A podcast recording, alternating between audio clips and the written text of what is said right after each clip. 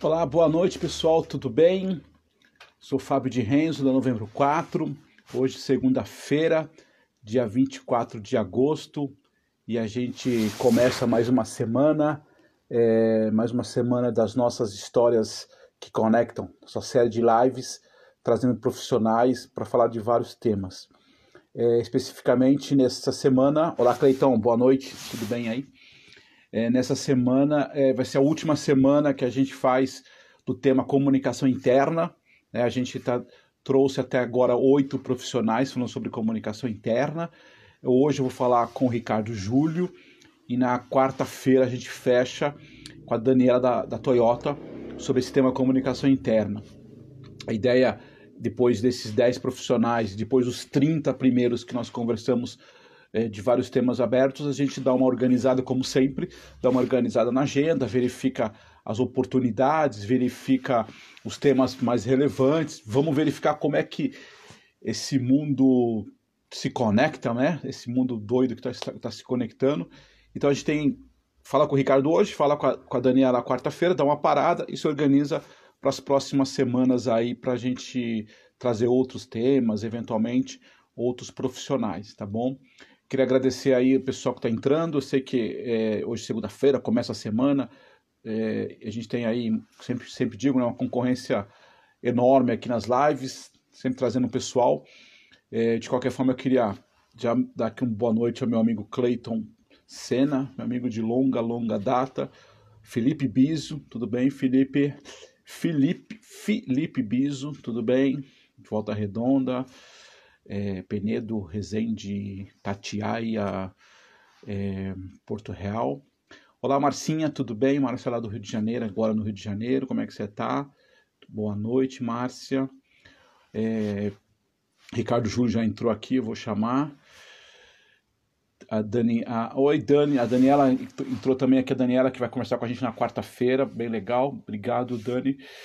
É, Mondelo também, tudo bem? Boa noite. Enfim, a gente vai dando aqui os boa noites, vai entrando as pessoas, daqui a pouco começa a entrar uma galera e a gente vai conversando aqui. É, Roman Célia, é isso? Roman Célia. Desculpa, porque às vezes fica.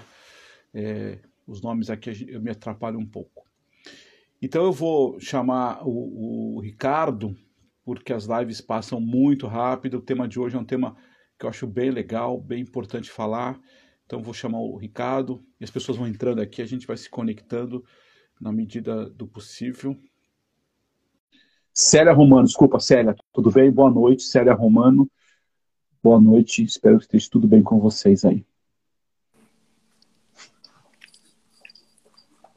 Oi, Fábio, é, tudo bem? Precisa vir, vir o celular aí. Aí, estou. Tá, ok, beleza. Senhor Ricardo, arruma aí, fica tranquilo. Tudo certo, pronto, está arrumado. Tá me ouvindo bem? Estou, estou te ouvindo bem, tá ótimo. Boa noite. Boa noite a todos que estão com a gente. Você. Boa noite você, obrigado por ter aceito o convite. É, você está onde? São José dos Campos? Eu estou em São José dos Campos. Eu tenho carro aqui, minha família aqui em São José dos Campos, tenho família em São Paulo, morei um tempo são Bernardo, eu tenho um apartamento em São Bernardo. Eu tô, vamos, vamos dizer assim, em trânsito. Tá entrando. Tá frio aí em São José, não? Tá frio, cara. Tá frio sim, viu? Eu, eu hoje eu cheguei a lembrar de Curitiba. Esse dia que a gente que eu ia com frequência em Curitiba, tenho muitos amigos lá. E, e a Volkswagen tem uma fábrica em Curitiba que eu ajudei a inaugurar essa fábrica. Tive, ela desde o nascimento e, e lá é uma, um lugar assim sui generis, né? Um lugar que já levou na área industrial, né? E isso Caraca. e então eu diria o seguinte: o inverno que eu passei na minha vida foi uma primavera em Curitiba. É, verdade, bem lembrado. Alemanha, Ô, Ricardo, eu queria. Nem na Alemanha eu passei tanto frio. Ah, tá ótimo. É, eu queria te agradecer novamente pela oportunidade de conversar com você. A gente já se conhece há algum tempo, de alguns eventos de comunicação. É, um pouco, na época que você estava lá na Volkswagen, a gente trocou algumas figurinhas também.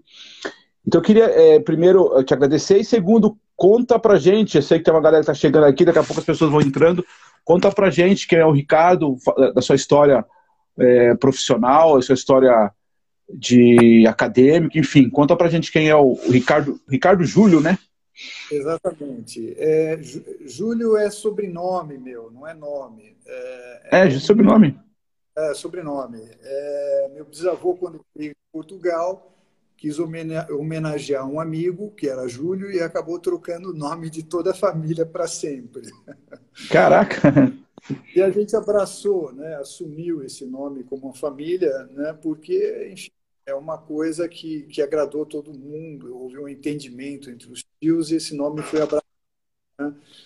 Uh, eu sou jornalista né, de formação, mas eu tenho MBA em marketing também e especializações em administração, sustentabilidade e comunicação digital. Uh, eu comecei a carreira na Folha de São Paulo, né, como repórter, como editor. Uh, trabalhei em Brasília, na, na, na Folha, cobri Ministério da Economia, Banco Central, enfim. Uh, e depois, uh, voltando para São Paulo, acabei ingressando na área de comunicação corporativa. Né? Primeiro trabalhando em agência, muita gente está falando conosco, você é proprietário de agência, né? e as agências é o central, fundamental aí em articulação e execução da comunicação interna e da comunicação corporativa. Uh, e depois uh, dessa experiência em agência, acabei indo migrando para o cliente, como é muito comum. Né? Você começa prestando serviço e depois migra e vira empregado do, daquela empresa que é seu cliente. E trabalhei por, uh, na área de comunicação corporativa da Volkswagen. Primeiro com assessoria de imprensa, Uh, também um, um, tempo com Fundação Volkswagen na comunicação de sustentabilidade, né, que é o braço de responsabilidade uh, social da empresa. E nos últimos dez anos eu fui gestor de comunicação interna da, da Volkswagen. Essa é, em resumo, aí minha, minha carreira. Né? Eu estou fora da Volkswagen há um ano, né? Eh, nesse um ano, tenho participado de muitos e muitos encontros, debates, eventos, uh, e investigado aí novos caminhos, novas, novas ideias da comunicação uh, e também da área de, de, de arquitetura das escolhas, uh, ciência de dados, enfim. Eu saí da, da, da, empresa e falei, eu preciso entender esse novo mundo que está aí de coisas uh, que a comunicação passa por um processo de transforma, transformação incrível, né, completamente uh, né, e, e, e a comunicação, e a gente dentro da empresa, ali mergulhado naquela rotina de trabalho, é, muitas vezes não tem esse olhar panorâmico que, que, que permite esse período sabático que eu estou uh, vivendo agora e, prom, e, e, perto, vamos dizer assim, de encerrar, iniciando alguns projetos novos. Que legal, parabéns pelo seu trabalho, pela sua carreira. Eu, eu como você, trabalhei é, muitos anos. Você está me ouvindo? Estou perfeitamente. Tá. Eu trabalhei muitos anos na, na, em automobilística, trabalhei na Ford por 10 anos, depois eu trabalhei na Peugeot Citroën também por quase 5 anos. E, e, queria te fazer uma primeira pergunta. A gente fala muito da comunicação interna. De novo, comunicação interna como um conceito, né? É, é, existe a comunicação corporativa, imprensa, enfim. Comunicação interna é aquilo que a gente comunica para os colaboradores, se a gente puder resumir assim. É, e a gente está vivendo essa pandemia uma situação muito nova mesmo, né? Todo mundo, obviamente, mas a gente como comunicação, que é comunicar os funcionários, fazer campanhas, fazer ações de comunicação, e, uma parte desses funcionários não estão mais no ambiente físico, né? Eu me lembro que quando a gente ia na Vox, por exemplo, eu fui lá na Ford, você tem lá os restaurantes, você tem lá os espaços físicos, você tem as fábricas, os escritórios, e basicamente a gente se comunicava, teoricamente, naqueles espaços. E a partir de agora você tem, é, eu não sei exatamente, é, algumas empresas ainda já estão trabalhando fisicamente nos, na, nas fábricas, mas o escritório está basicamente em casa. Como é que é isso, Júlio? Como é que é comunicar, e aqui assim, é, trazer um pouco da sua experiência, dos seus estudos, desse mundo acadêmico, né?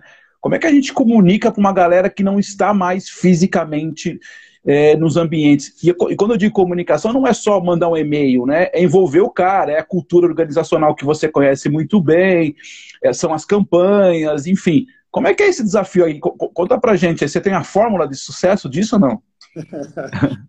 é, realmente é um, é um cenário bastante complicado para a comunicação corporativa, comunicação interna e engajamento, envolvimento. Não é um cenário fácil.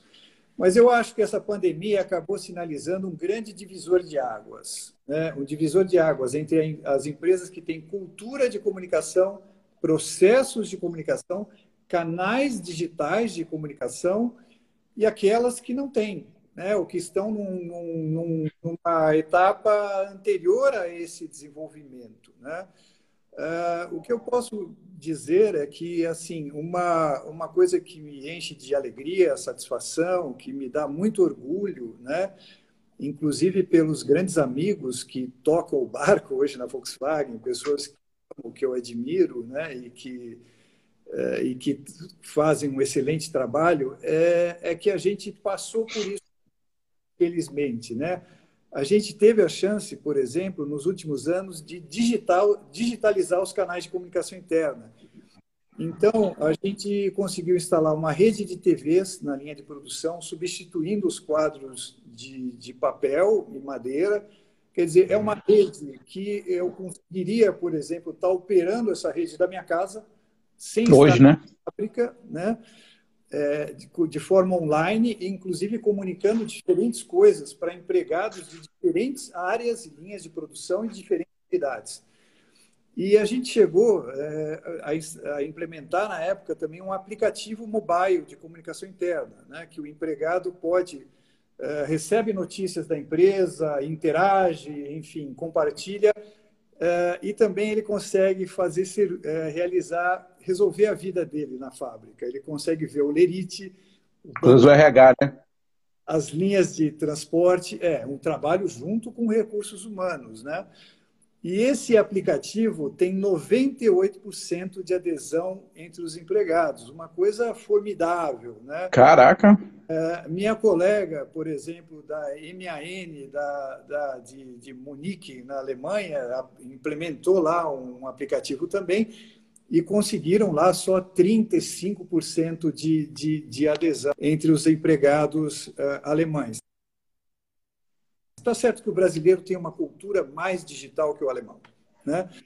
É, mas o que a gente fez de diferente aqui, que eu acho fundamental, até um primeiro uh, sugestão para os colegas que estão nos ouvindo, é que a comunicação digital tenha interação, tenha participação, tenha opinião, mas tenha, sobretudo, serviços, né?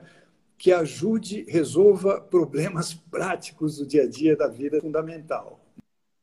Né? É, e quem não tem isso precisa, em algum momento, começar a ter. Né? E, para isso, essas pessoas dispõem de excelentes agências no mercado, de profissionais, como a Novembro 4, né, que vão poder ajudá-los a fazer isso tudo acontecer. Né? Então, a gente para ajudá-los, não é isso, Fábio? Então, mas... Não, perfeito. É, fazer, fazendo uma analogia, é, seu comentário é importante, é mais ou menos o que está acontecendo com o mercado hoje para aquelas empresas que já tinham, até para o público externo, já tinham serviço é, é, marketing digital, por exemplo, entrega, e, e aquelas que tem que fazer agora, né? Então, muitas empresas estão correndo com a história da comunicação interna agora, literalmente, né? Você tem toda a razão. Eu nunca, queria só mandar um abraço. Nunca é tarde para Oi? É sempre, nunca é tarde para começar e dar o primeiro passo. Né? Sem o é, primeiro é, não, com certeza. Eu só queria mandar um abraço aqui para uma, uma, amiga nossa em comum, que é a Sabrina Tomé. Acho que ela, você conhece bem ela, né?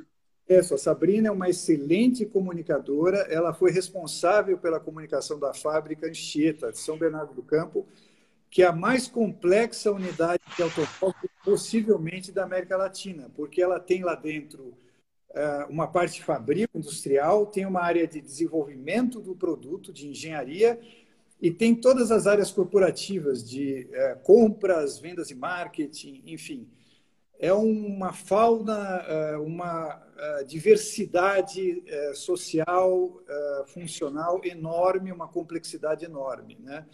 E a Sabrina, agora, um grande beijo, Sá, está em Buenos Aires, na Argentina, que acompanhando o marido, o Fábio, né, que é diretor da Volkswagen na Argentina, de produção. grande amigo também, estamos juntos, excelente profissional. Que legal. É, obrigado, Sabrina, e obrigado a galera que está entrando aqui.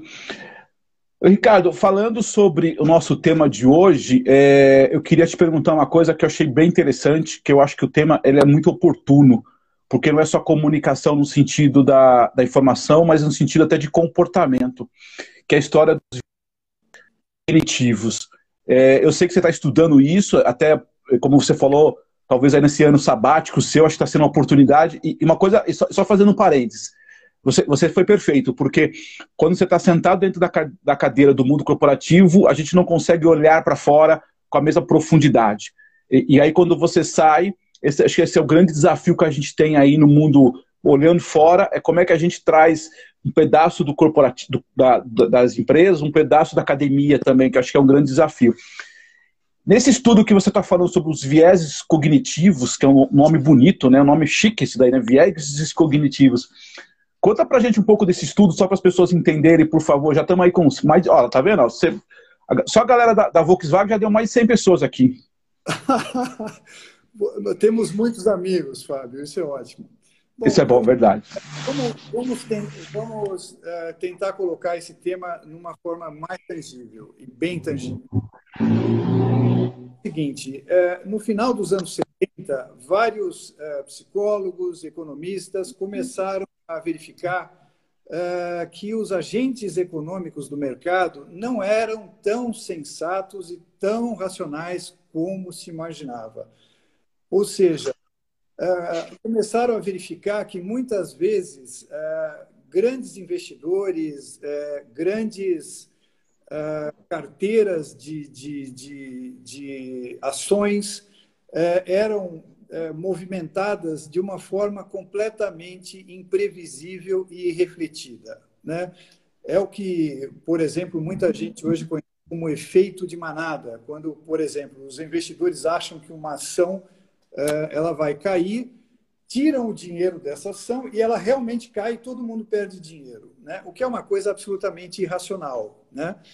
Uh, então, os, os, psicólogos cognitivos começaram a estudar uh, mais profundamente a arquitetura das escolhas. Né? Como é que funcionam os mecanismos mentais de formação de opinião e de tomada de decisões das pessoas? E fizeram uma série de experimentos, de pesquisas, né?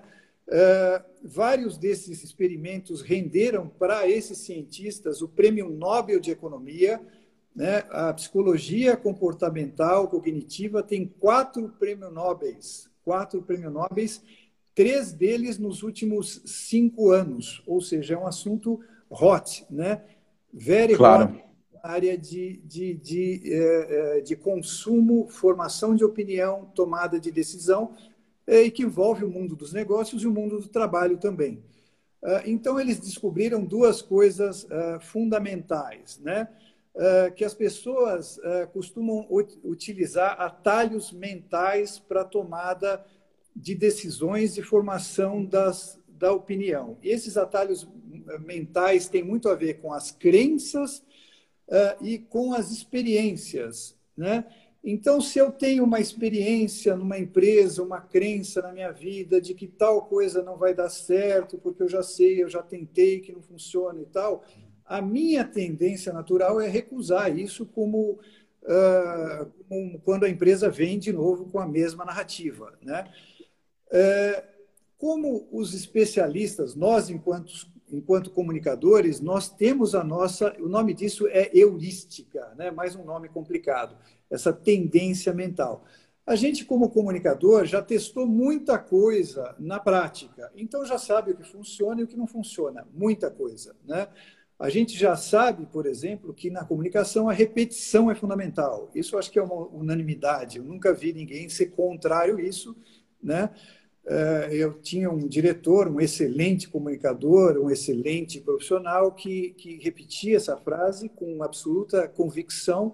É preciso repetir, repetir, repetir para as pessoas assimilarem, abraçarem uma ideia. Né? É, mas, é, então, a gente, enquanto comunicador, está certo na nossa heurística, na nossa, no nosso pensamento automático e intuitivo, na maioria das vezes. Mas o problema é que isso é, não, nem sempre ocorre. Né? Muitas vezes, os atalhos mentais né, levam as pessoas a tomarem uh, decisões e formarem opiniões completamente insensatas e completamente desconectadas com os fatos. Né? É, e isso é, deve ser uma preocupação para, para as estratégias de comunicação interna e externa das empresas, né? Porque é, muitas vezes você está com que tudo que você está fazendo está muito certo, mas vai barrar em algum viés cognitivo, em alguma barreira mental dentro do seu público. Né? E, e aí você... Isso, tem, isso, tem, isso tem, é, tem, um pouco a ver com as crenças limitantes também? Exatamente, exatamente. Você vê uh, um exemplo que eu queria te dar, alguns exemplos que estão aí na cabeça de todo mundo, Perfeito. são em a Covid-19, por exemplo, a pandemia. Né? Uh, a imprensa está comunicando exaustivamente, diariamente, informações bastante qualificadas e relevantes e científicas sobre o tema. Né? dizendo que o isolamento social é, é fundamental para evitar, evitar a contaminação, a disseminação da doença. Ok. Mesmo assim, muita gente insiste né, em, em, em, em não respeitar essa, esse isolamento social e ignorar esse tipo, participar de raves, festas, etc. Né? Então, isso tem muito a ver, por exemplo, com, o viés cognitivo, que é muito frequente, que é a, a confiança excessiva. Né? A mesma percepção leva um cidadão a dirigir bêbado, né? a cometer, é, a, a, saltar de um penhasco no, no oceano, achar que ele é invulnerável, que ele tem um poder acima de todo mundo, leva algumas pessoas a acharem também que não vão ser contaminadas ou não vão ter a doença grave. Né? Outro viés muito presente nessa pandemia é o da separação, né? achar que existe um grupo de idosos, de pessoas com comorbidade que correm risco. E eu estou limpo, não tenho nada, enfim, estou livre dessa doença. Né? Então, mesmo com muita uh, comunicação qualificada, assertiva, consistente, ainda se tem um, um, uh, um brutal uh, des, uh, descumprimento do, do, do, padrão de conduta esperado nessa situação. Né?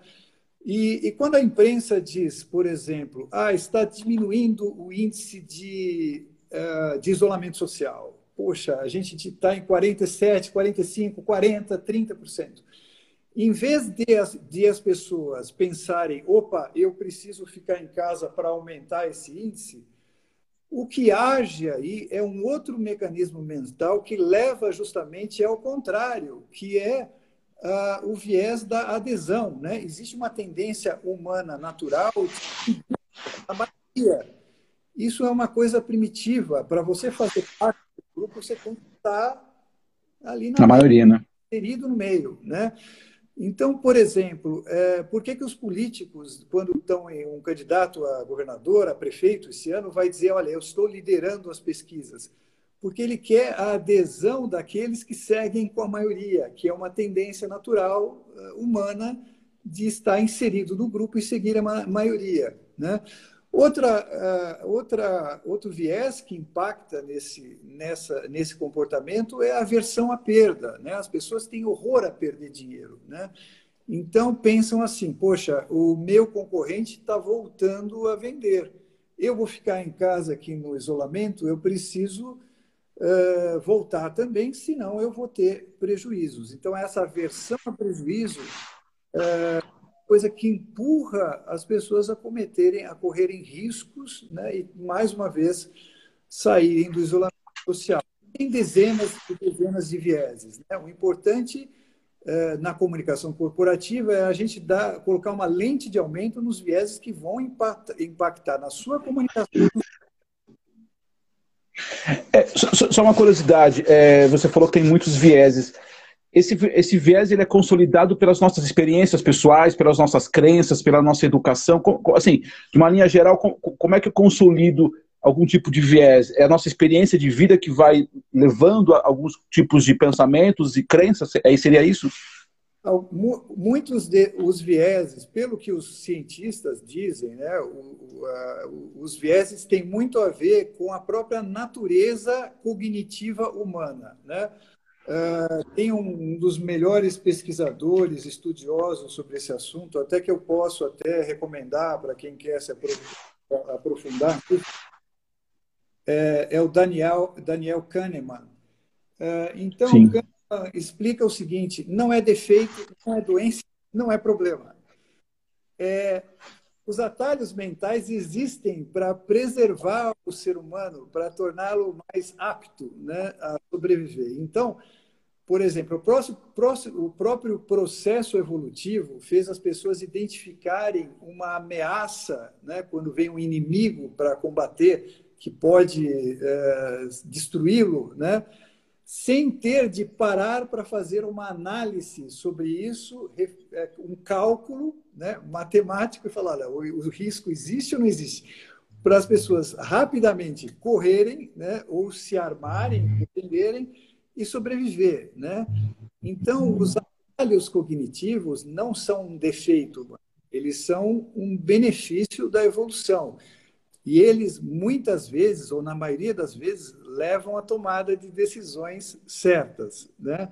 Nós, como comunicadores, pela nossa experiência, pela nossa associação de ideias, associação de informações prévias sobre comunicação, eh, vamos tomar, muitas vezes, a maioria das vezes, as decisões corretas. Mas o problema é que isso nem sempre ocorre. Né? Então, o viés, às vezes, é difícil de identificar. Né? Por exemplo, o, o, o próprias situações hoje abomináveis, né? como o racismo, como a, a xenofobia, eles são fundamentados em, em, em modelos mentais existentes, né? que é o viés da, da separação. Achar que existem grupos humanos em competição e em combate entre eles, que se você uh, permitir que outro grupo se imponha, você está em risco, você está colocando a sua existência em risco. Isso é brutalmente explorado né, por, uh, por pessoas que querem fomentar essa, essa, essa separação, o ódio, a, a, a segregação social, racial. Né? Eh, então, não é que alguém tornou as pessoas. É, é, é um comportamentos assim, né? É, é um aprendizado social, né? É um aprendizado social que nasce desde a formação da opinião e a formação da, da percepção da realidade. Muito bem. Você, você falou em algum momento e que esse, trazendo um pouco para a nossa experiência do mundo corporativo, que são as pessoas que estão nos acompanhando aqui, imagino eu, é, a gente que trabalha com comunicação, a gente sempre diz isso, né, de criar uma narrativa, né, esse é um tema que a gente, é um mantra que a gente usa, né, precisamos criar uma narrativa para comunicar as pessoas, para envolvê-las. Eu imagino que, que, que, como a gente está falando de viés, está falando de pessoas, esses vieses também estão dentro das organizações, né? Esses vieses também estão com as pessoas. E aí, fazendo um paralelo que você disse, por, por exemplo, da pandemia, eu estou na minha empresa, vou lançar uma nova campanha, um novo programa, um, programa, um novo benefício de RH para as pessoas, por exemplo, falando sobre, sei lá, aposentadoria, né? Um exemplo eu imagino que esse, que esse mesmo comportamento, que essa mesma resposta, também os colaboradores acabam tendo, né? Porque cada um tem seu viés e cada um acaba olhando esse tipo de coisa. Você, você entende assim? A gente tem a mesma analogia para o mundo corporativo e quais os cuidados é, em relação a que a gente tem que olhar para o mundo, mundo corporativo, e, é, a gente enquanto comunicadora, se a gente pode falar assim.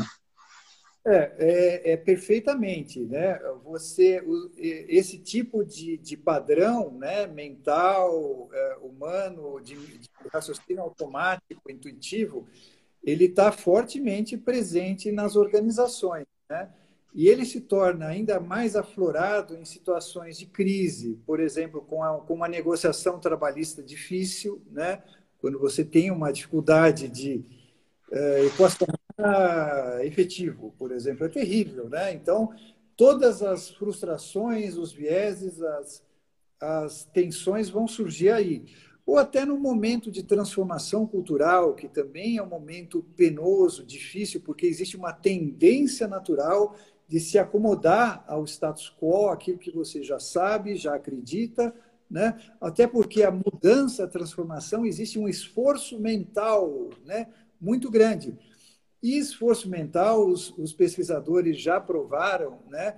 é tão penoso quanto o esforço físico. Né? Fazer você, você fazer é, mudar a sua cabeça é mais difícil que mudar o seu corpo, né? do que é forte. É mais fácil ficar forte do que mudar uma ideia. Né? E, por exemplo, no caso de transformação cultural, muitas vezes o, o viés da separação ele está ali presente, né? levando a, as pessoas a uma mentalidade de silos, de feudos. Né? Os departamentos, em vez de colaborarem entre eles, eles competem entre si. E isso precisa ser rompido, né? precisa ser mudado para a organização funcionar. Né? Um outro exemplo, por exemplo, o viés de linha reta, de perspectiva, né, leva as pessoas a acreditarem que aquilo que aconteceu na organização no passado, ou seja, as mesmas estratégias, as mesmas ideias, as mesmas uh, soluções vão servir para o futuro, né? O que é um engano. O cenário de negócios é completamente novo, completamente diferente. Então, por exemplo, se você pega a indústria automotiva que há 100 anos vende carro, vende automóveis, né? ela se tentar, pelos próximos 100 anos, se perpetuar fazendo isso, não vai existir mais, porque existe uma tendência das pessoas em quererem comprar mobilidade, em terem o benefício do automóvel, mas não necessidade de terem a posse do automóvel. Né? Isso aí. Então, num processo de transformação cultural, você precisa é, enfrentar essas barreiras fortemente, fortemente, né?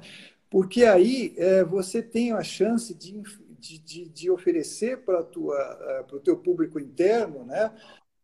uma melhor proposta de valor, de marca empregadora, uma melhor experiência, uma melhor jornada no trabalho e também é, estratégias é, narrativas de comunicação interna mais efetivas, né? É, mas, como você disse bem, às vezes só comunicar não adianta, é preciso ir um pouco além. Né? Então, algumas, é, algumas ideias, né? na verdade, eu, o que eu estou conversando, eu estou compartilhando com vocês, é um, é um estudo, é uma pesquisa, é, uma, é, uma, é um caminho em aberto né? para a gente, juntos, como comunicadores, e, e, e, a gente se aprofundar nisso e encontrar a, as melhores soluções mas eu vejo que uh, muitas vezes, para né, opiniões que estão lá arraigadas, posições uh, muito fechadas, vieses muito consistentes e mover o público interno em outra direção, uh, é preciso oferecer também experiências, né, programas de educação aos empregados, né, é, realizar workshops em que as pessoas são confrontadas com as próprias crenças e obrigadas a, a mudar de opinião, né? Então, a comunicação de um mapa estratégico com vivências né, é, ajuda a dar um repertório novo de ideias para as pessoas se dissociarem um pouco daquilo que elas sabem né, e construírem outros significados, né? construir outras cadeias de significados e conseguir aí se reposicionar. Né? Então, e isso não é uma coisa do operador de produção, do, do engenheiro, é uma coisa que envolve desde o board da organização. Tanto que os workshops, né, os, as estratégias de transformação cultural começam geral, geralmente com uma série de off-site meetings, né, então, é comum a gente ver situações em que o board é colocado dentro de um barco e todo mundo tem que remar na mesma direção. E daí todo, as pessoas saem de lá encharcadas, mal-humoradas, mas conseguiram construir uma nova cadeia de significado. E nós, comunicadores, temos que provocar essas rupturas, é, porque dessa forma é, é, é, criar um ambiente mais inovador, disruptivo, né, transformador. É, por exemplo, quando eu tive na Volkswagen, eu tive a chance de lançar um programa de lançamento interno de automóveis né, para funcionários. E eu cheguei em três anos a coordenar a realização de mais de 13 mil test drives nas fábricas. Né? Caramba! Com a ajuda do pessoal, né, do time de comunicação de fábrica, né? pessoas excelentes profissionais, o Celso em Taubaté, a analista São Carlos, uh, o Rick e a, e a Sabrina em Bernardo, uh, enfim. Né? Então foi, e a, a Cláudia Rover em Curitiba, a gente uh, queria mostrar para o funcionário que a empresa estava mudando, que a marca estava se tornando mais próxima das pessoas e mais inovadora. De que forma mostrar isso? Né? A inovação presente no automóvel, mais digital, mais conectado, uh, mais eficiente, mais rápido, mais, enfim, melhor tecnologicamente, e a proximidade com esse esforço nosso de levar o carro até eles. Então, a, a, a, a simbologia, né, a percepção da transformação entrada em fatos reais, em fatos concretos. Esse é o nosso desafio, né, como comunicadores. Uma outra uh, sugestão que eu queria deixar aqui no ar, né, é que a gente, como comunicadores, passe a usar também, e como empresas, como recursos humanos, não só o time de comunicação, isso é um trabalho de todos, né? mais nudges, nudges, nudges. Não sei se alguém aqui já ouviu falar em nudge, mas nudge significa o quê? Um empurrãozinho, né? uma dica, um cutucão, uma uh, orientação para que as pessoas uh, tenham as melhores escolhas. Não as melhores para a empresa somente, mas as melhores para elas próprias. Né? O conceito... Quem faz isso? É a comunicação que dá esse empurrãozinho? Também. Tá. Porque, por exemplo, o que, que acontece? Vou dar um exemplo. Né? O conceito de nudge, né, apenas para vocês, ele foi apresentado aí com grande uh, eloquência por uh, um pesquisador chamado Richard Thaler, que é Prêmio Nobel de Economia de 2017. Né? Ele percebeu o seguinte: na crise do subprime dos Estados Unidos, com a várias pessoas ficando insolventes na, no financiamento dos imóveis. Isso aconteceu porque, sobretudo, os mais pobres e menos informados tinham con contratado financiamento que era desfavorável para elas próprias. Né? E, a, e, a, e a, a, ele chegou nessa, nessa informação uh, percebendo que havia um grande número de opções de oferta mercado, muitas modalidades uh, de financiamento diferentes. Então, uh, pela dificuldade que as pessoas têm né, em avaliar uh, concretamente, tecnicamente, matematicamente o que é melhor para elas, muitas vezes elas são induzidas por, por fatos irrelevantes a tomar decisões ruins para a própria vida. Né?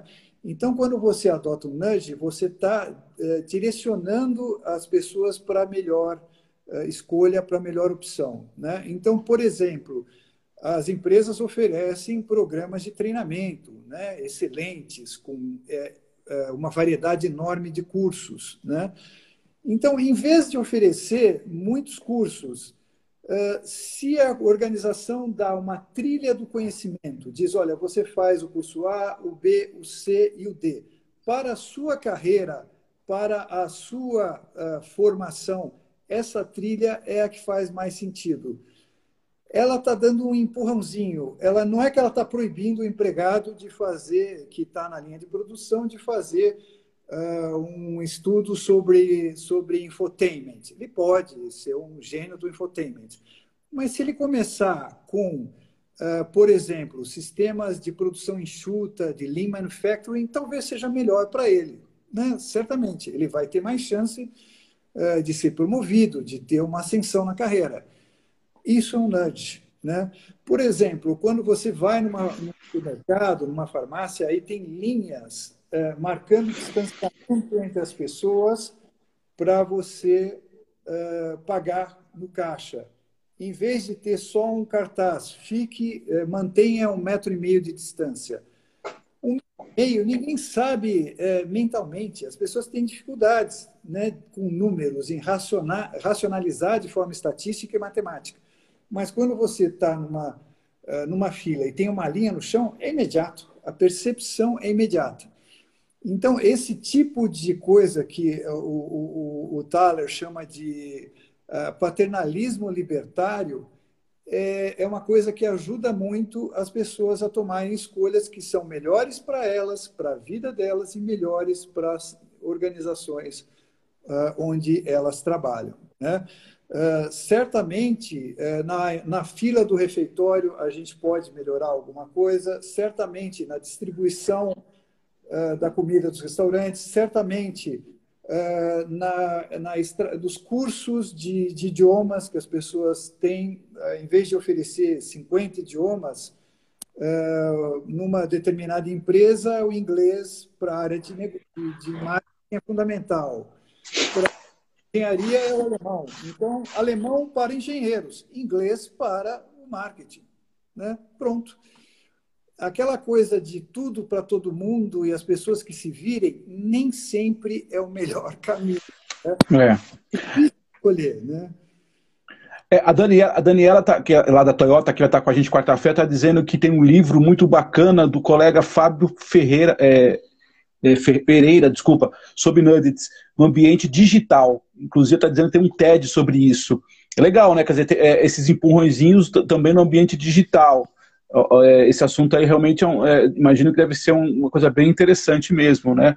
Porque também uma coisa que você falou, Ricardo, que eu acho bem importante, é, que é a história do óbvio, né? Quando a gente comunica, quando a gente faz as ações, a gente acha que é óbvio criar um, um cenário de várias coisas para as pessoas e as pessoas vão lá e escolhem o que elas querem. E às vezes as pessoas não têm esse, essa mesmo entendimento. E não é nenhuma questão de é, se o cara da, da, operação não é nada disso. São conhecimentos, né? São, a gente precisa é, ajudá-lo nesse sentido também, né? Eu acho que você colocou bem. E a gente tem uma dificuldade mesmo, né? Quando é muita coisa, a gente acaba meio que se fechando, né? Eu acho que isso é bem interessante mesmo que você está falando. Olha, obrigado pela dica, Dani. Eu vou, vou atrás desse, desse livro. Acho que os nudges digitais são, são bacanas também. Vou querer conhecer esse trabalho. Legal, muito obrigado.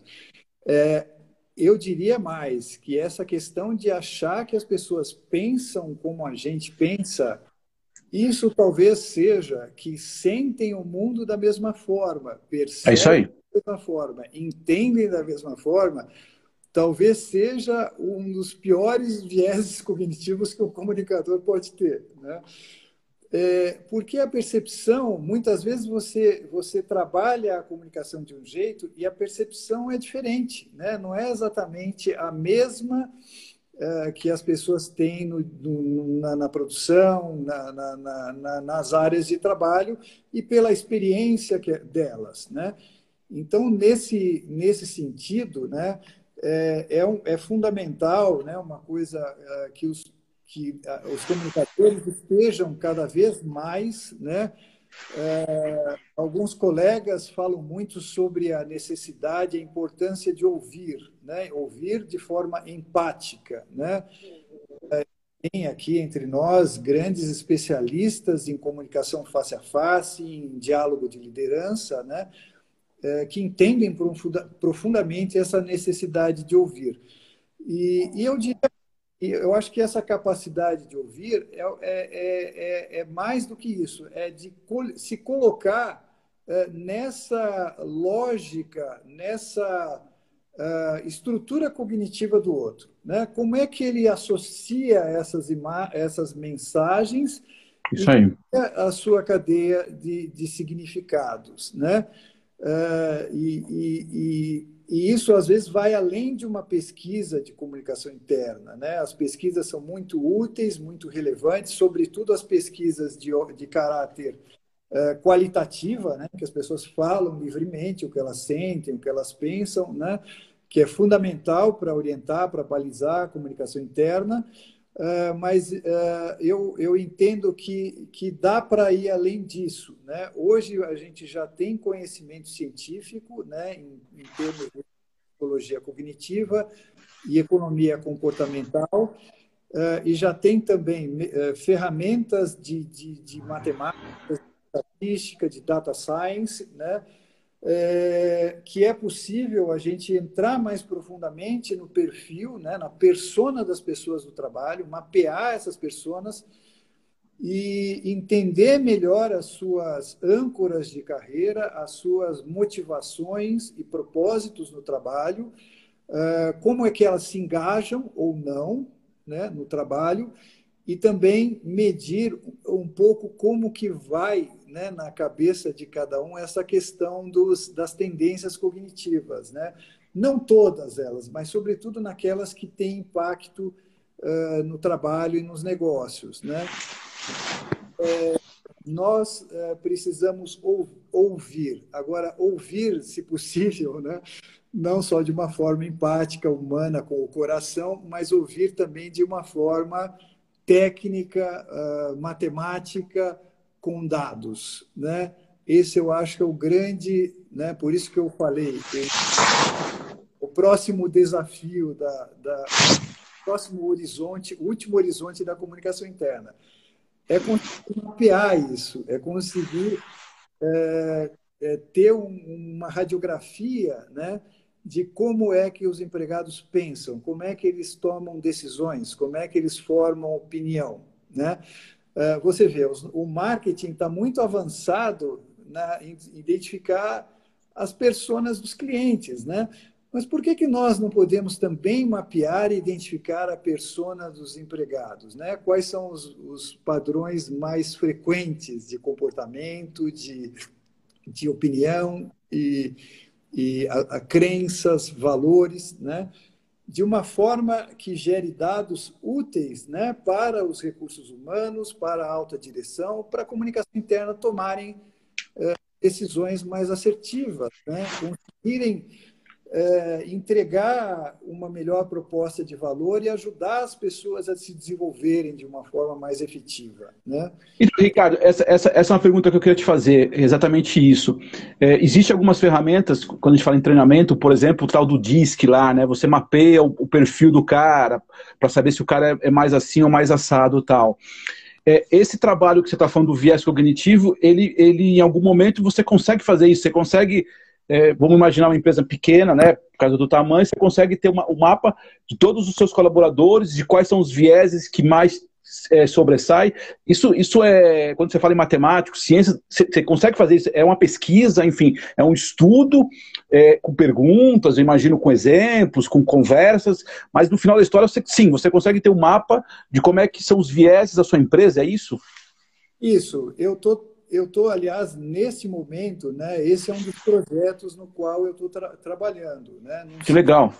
Um sistema uh, informatizado, automatizado, que, que com fundamentação científica, né, um trabalho que eu estou fazendo junto com um amigo que é doutor em psicologia cognitiva pela USP, né, e uh, a gente já desenvolveu, um, vamos dizer assim, um, um pacote de, de é, de, de teórico, né, um modelo teórico, e a gente agora está desenvolvendo um protótipo né, para testar, começar a testar é, nas empresas, um modelo beta, né, seria um beta, e colocar, começar a testar e ajustar esse modelo né, para que possa, no futuro, vir a ser uh, uma forma uh, rápida, eficiente, confiável, é, sustentada em dados, né, com, é, não em eu acho que o pessoal deve estar meio assim.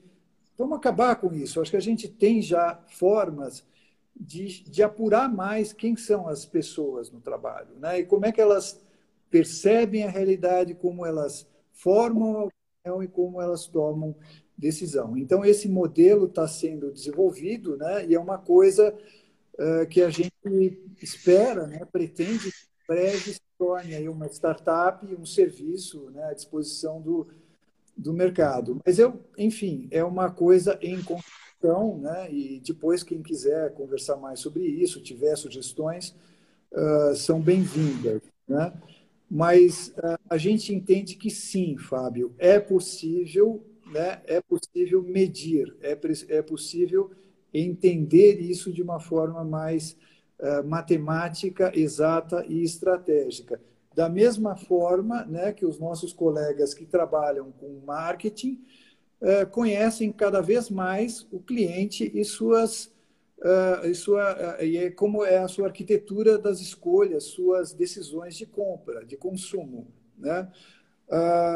Infelizmente, né, ou, enfim, não sei, ou por falta ainda de alguém ter essa iniciativa, ainda não se teve esse olhar para o empregado. Né? O empregado é, ainda é muitas vezes tratado né, e, e, e, e, avaliado de uma forma ainda demográfica, pelos dados demográficos, pela faixa etária, pela escolaridade, é. É, pelo nível de renda. Mas as pessoas são muito mais do que isso, né? muito mais do que isso. Tem até uma, é, uma brincadeira que se faz, né? É, você vamos supor que nós estejamos desenvolvendo um produto né, é, para homens, é, o público masculino, pessoas nascidas em 1948, é, que sejam famosas e que tenham um castelo, que morem num castelo, né? E que sejam ingleses, né? Bom, com essa nota de corte, né, um produto, um serviço para essas pessoas, eu vou chegar tanto no Príncipe Charles, que é exatamente isso, quanto no Ozzy Osbourne, que é, que é. também tem nasceu em 48, mora no castelo em inglês, né? E que é evidente, né? Um produto que eu possa pensar que possa interessar ao Charles não é o mesmo que vai interessar para o Ozzy, né? Então, as, as, empresas hoje olham muito o empregado para o corte geracional, né? a geração Y, a geração X, a geração Z, mas a coisa não é tão linear assim, né? não é. é existem algumas tendências, tal, mas não para generalizar. Generalização é outro viés, inclusive, é tratar todos da faixa etária como se fossem iguais, né? Uh, por exemplo, uma, uma coisa que me surpreendeu muito na Volkswagen, isso uh, foi quando a gente lançou um jornal impresso semanal, lá atrás, né, em 2010, acredito, enfim. Uh, uma, um dos públicos mais entusiastas do jornal eram os jovens aprendizes do Senai né, garotada de 15, 16, 17 anos, amavam jornal, queriam sair no jornal, queriam. Porque eles chegavam em casa, os garotos, e mostravam para o pai, falavam, pai, mãe, olha só, olha que legal. Né? É, e, e, e, como eles estavam ainda vindo em idade escolar, quer dizer, a escola tem ainda livro, papel, tá, hoje menos, né, que os filhos meus, e acho que os seus estão em homeschool também, enfim, é, eles, eles tinham uma cabeça, uh, uh, tinham uma valorização do papel até maior do que outras gerações dentro uh, da fábrica, né, da empresa. Então, não dá para para usar demográfico, idade, geracional. mas é possível identificar e conhecer melhor as pessoas do trabalho. Né? É, é possível identificar e perceber quais as, mecanismos de cognitivos que estão ali é, impactando no seu processo de comunicação, engajamento, uh, e tornar essa experiência mais eficaz é. e mais, uh, com mais resultados. É, e tem outra coisa, né? Eu, eu não sei qual, qual, é o tempo que você tem desse trabalho aí para fazer esse beta, mas eu acho que isso é muito rico, até porque você está falando hoje de um outro cenário, né? Eu não sei se, o, se alguns vieses vão mudar a partir do momento que você fizer uma pesquisa, por exemplo, um trabalho com as pessoas trabalhando em casa.